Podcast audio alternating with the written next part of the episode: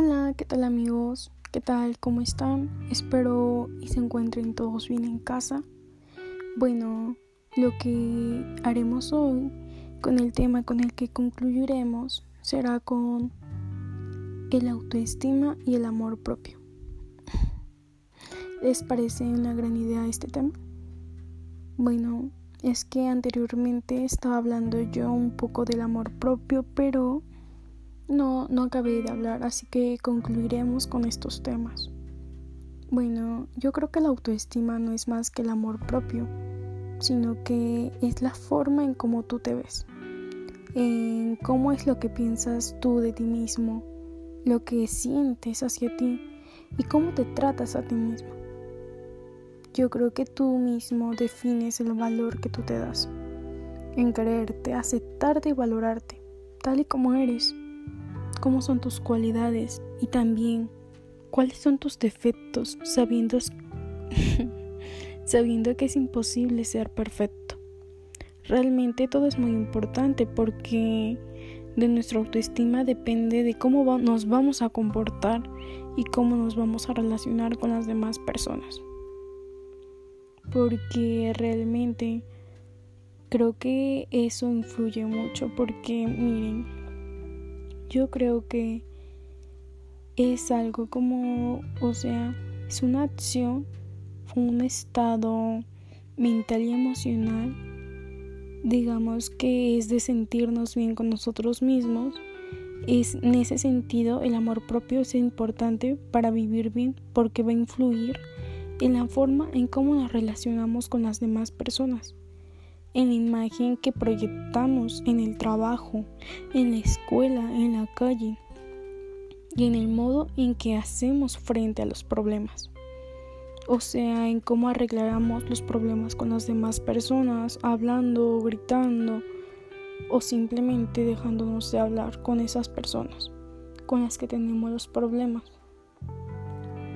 Y por ello les digo que el amor propio es digamos que es la manera en, que, en cómo nos vamos a mostrar con todas las personas.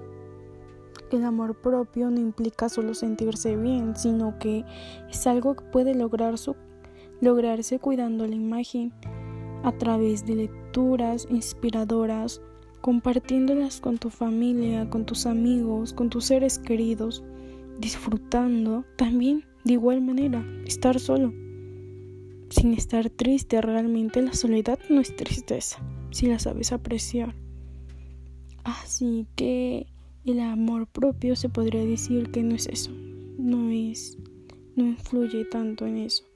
El amor propio es un estado que no admite así dudas en si me quiere, no me quiere, en si soy lo mejor para esa persona no es de que todo el tiempo estés pensando en ello.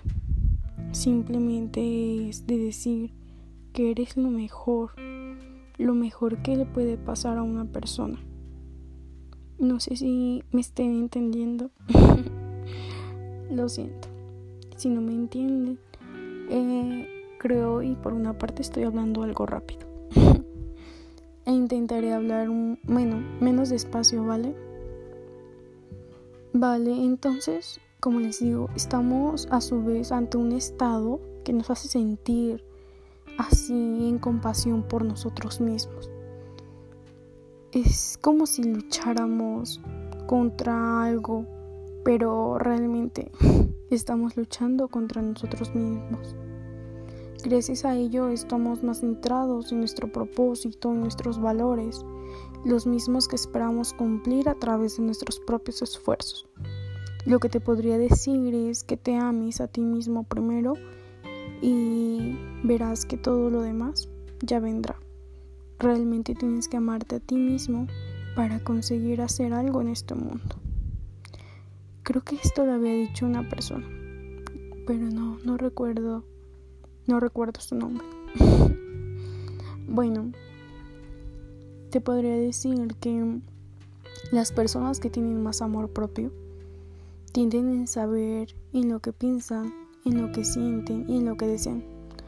Realmente esas personas son más conscientes de lo que son y, y realmente lo que ponen en práctica y no actúan no actúan como los demás quieren, sino actúan por su propia cuenta.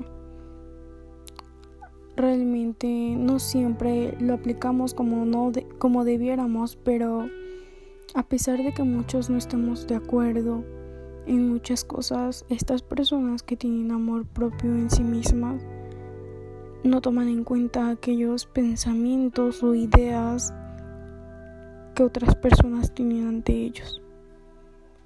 Como les había dicho anteriormente, siempre, hagas bien o hagas mal, siempre, siempre van a hablar. Así que lo único que te podría decir es que de aquellas cosas que hablen o digan de ti, siempre tomes lo positivo. Vale, bueno, lo que les decía, amar no significa cumplir los deseos de la otra persona, sino facilitarle lo que necesita. El amor hacia uno mismo funciona bajo el mismo precipicio. Si te centras en algo, en lo que necesitas, te mantendrás apartado de los patrones de un comportamiento que no son saludables, esos que te dan problemas o que te mantienen anclado en el pasado. Así que mejor lo mejor sería que te alejaras de esas cosas, de esas relaciones y que sepas que amar no significa cumplir los deseos de la otra persona. Bueno, también les podría decir que una manera de aumentar el amor propio es en cuidar tus necesidades.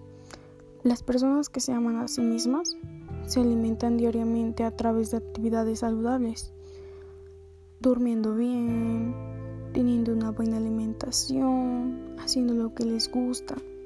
Así que no dudes en dedicarle tiempo a lo que te mereces. No tengas miedo en priorizarte, porque el amor propio no es egoísmo. Es un ejercicio de salud para el propio equilibrio físico, mental y emocional. Toma nota, por favor. bueno, les podría decir que también una persona que se ama establece límites. Una persona que se ama a sí misma tiene valor para establecer límites y para decir no. No a lo que le afecta, no a lo que no le gusta.